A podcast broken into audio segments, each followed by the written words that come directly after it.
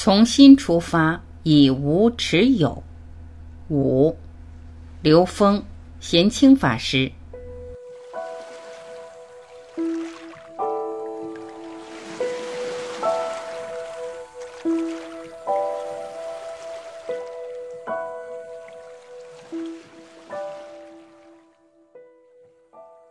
欲望来自不安全感和分别。主持人。在环保方面，或者在资源利用方面，我们中国的传统文化当中有太多太多的文学，包括思想，都在倡导这种做法。比如说，不能涸泽而渔，我们要有可持续的方式去利用资源，而不是一下子把资源全部利用到。可能对自己的内心需要，用某种内心的力量去约束。我相信，对于想获得资源的人来说，这一定是一种煎熬。但如果从内心出发，它就不会是一件痛苦的事情。刘峰，其实是这样，就是说觉醒了以后想这些问题，他就想通了；他没有醒来的时候，他想不通，因为他还被自己的欲望驱使着。主持人，欲望来自不安全感。刘峰，欲望来自不安全感，来自于分别。来自于对能量差异的追求，所以分别心是我们产生贪嗔痴的核心。大环境下，先增强环保意识，不要想着马上解决问题。主持人，我突然想到这样一个问题：决策者在做决定的时候，会受各种各样力量的影响和驱动，往往经济利益是最大的驱动。那从佛法的角度来讲，决策者是不是在造业？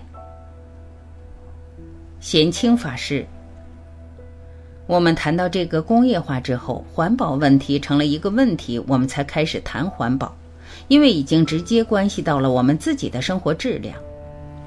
但是有多少人开始考虑生活质量？这是决定我们将来环保能推到什么程度的关键。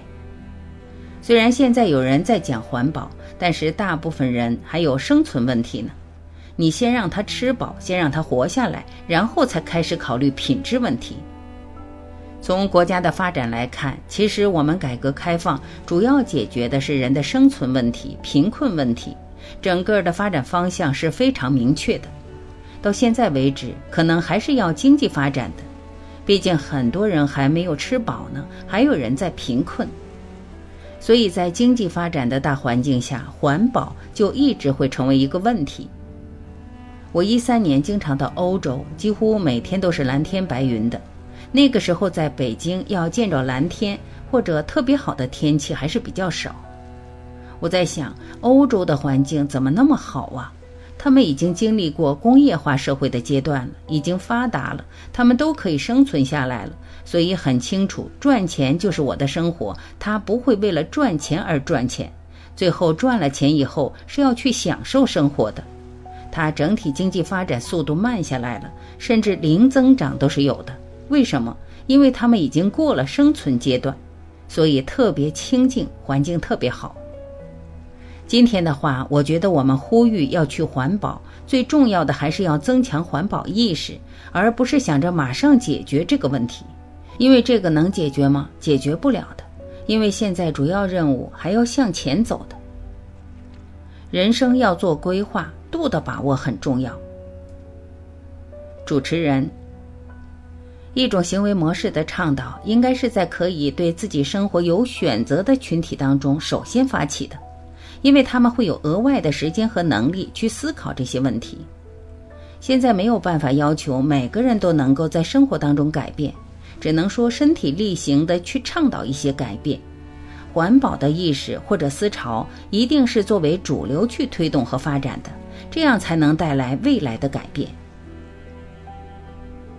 贤清法师，刚才跟刘峰老师谈到一个话题，就是关于经济的下半场，其实还有人生的下半场。我们每个人的人生，很多时候如果不做人生规划，可能只能看到未来三五年的发展。这时候我们的做法就比较急功近利了。可是为了三五年的发展，我可能会消耗特别多资源。三五年以后我发展不了，社会也是这样，社会是一个大的群体。现在国家讲战略的话，会说五年、十年、三十年、五十年，它有一个节奏性，这个节奏要把握得很好，不能转型的太急速。如果急速的话，会导致更多的社会问题。个人也一样，度要把握好。真正的业是自己的认知。主持人。在这样的场合，包括屏幕前的观众们，一定也切身的感受到了我们中国的决策者在这方面所做的努力。比方说，“青山绿水才是金山银山”，这已经是我们大家每个人都能熟知的一个口号。刘峰，师傅刚刚讲到最关键的一点就是造业或消业，其实只关乎自己，没有人有理由去评判别人。真正的业是自己的认知。主持人，因为我遵循的原则是不评判别人，我对西方文化还是比较适应的。但是在我们这个领域里面，大家每个人都觉得我们做了这么多，私底下也会有人问我，即使我们做了这么多环保，可能战争的一发炮弹它所造成的污染，是我这辈子也无法消解的。为什么我活了一辈子还要思考这么多？我是不是可以没有那么多烦恼？但是他从心性上没有达到那个层级，所以会有这样的想法。贤清法师，这个问题属于心灵环保，因为他心灵上被污染的时候，他行为上做的环保是看不到希望的。主持人，心理上不够强大。刘峰，只要还在这个传统经济游戏规则里面，就容易被污染。所以，新的规则建立，就是人类命运共同体和谐共生游戏规则的建立迫在眉睫。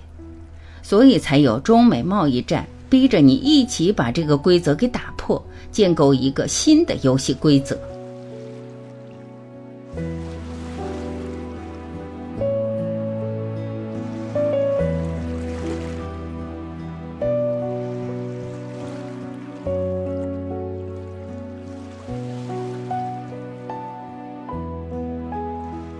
感谢聆听，我是晚琪，再会。